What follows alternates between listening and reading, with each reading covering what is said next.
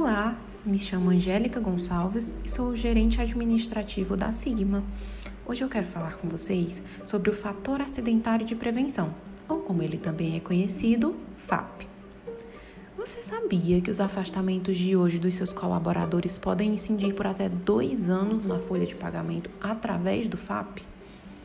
Por isso, a política de SST nas empresas deve abranger não só os procedimentos assistenciais, mas principalmente trabalhar com ações de prevenção de acidentes e de doenças ocupacionais. Porque além de proteger as equipes, essas medidas trazem como resultado a diminuição de custos tributários e podem reduzir drasticamente a incidência de impostos de recolhimento para financiamento de afastamentos.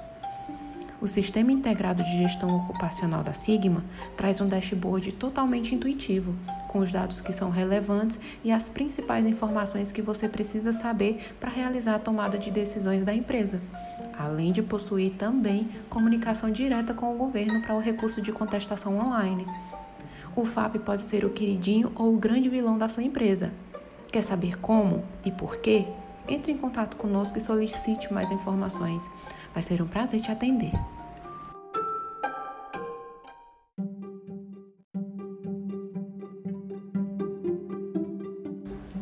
Olá, pessoal. Eu tô aqui agora para explicar um pouquinho mais para vocês sobre como funciona o FAP, o fator acidentário de prevenção, como que ele é calculado, em que que ele implica e sobre que tipo de impostos ele incide, certo?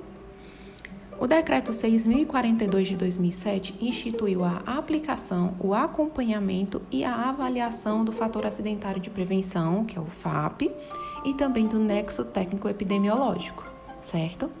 O FAP é um índice aplicado sobre a contribuição do grau de incidência de incapacidade laborativa decorrente dos riscos ambientais do trabalho, que é a famosa GILRAT, né?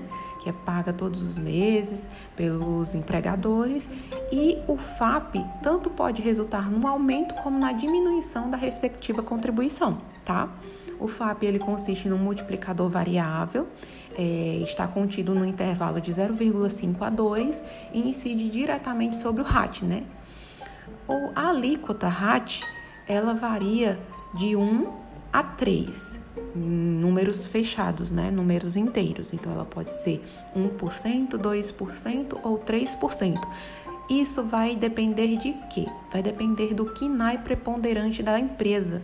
KINAI preponderante é aquele KINAI da empresa, não, não confundir o KINAI preponderante com o KINAI principal, tá?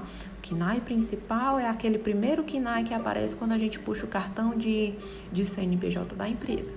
O KINAI preponderante é aquele KINAI ao qual está vinculado maior quantidade de mão de obra, certo? De colaboradores ativos. Então, o FAP ele vai incidir sobre o RAT e o RAT vai depender da, da, da, do KINAI preponderante da empresa, tá bom? Então, é, o, o que, que interfere na aplicação do FAP? O que, que, que pode aumentar ou diminuir o FAP de uma empresa? A quantidade de afastamentos ocupacionais, sejam eles causados por acidente de trabalho, sejam eles causados por doenças ocupacionais, certo?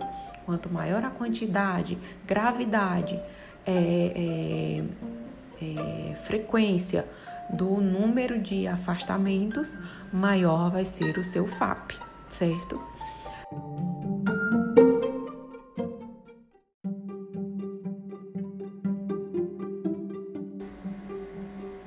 Por isso, pessoal, que eu acho muito importante levantar a pauta da gestão de SST dentro das empresas e associado a isso, claro, a gestão de FAP também, porque muitos gestores não têm conhecimento sobre a importância de fazer o gerenciamento do FAP, a importância de fazer as medidas preventivas para que sejam evitados os aumentos no número de absenteísmos, os aumentos nos impostos, os aumentos do agravamento da saúde dos colaboradores e, consequentemente, o aumento também de problemas para a empresa, né?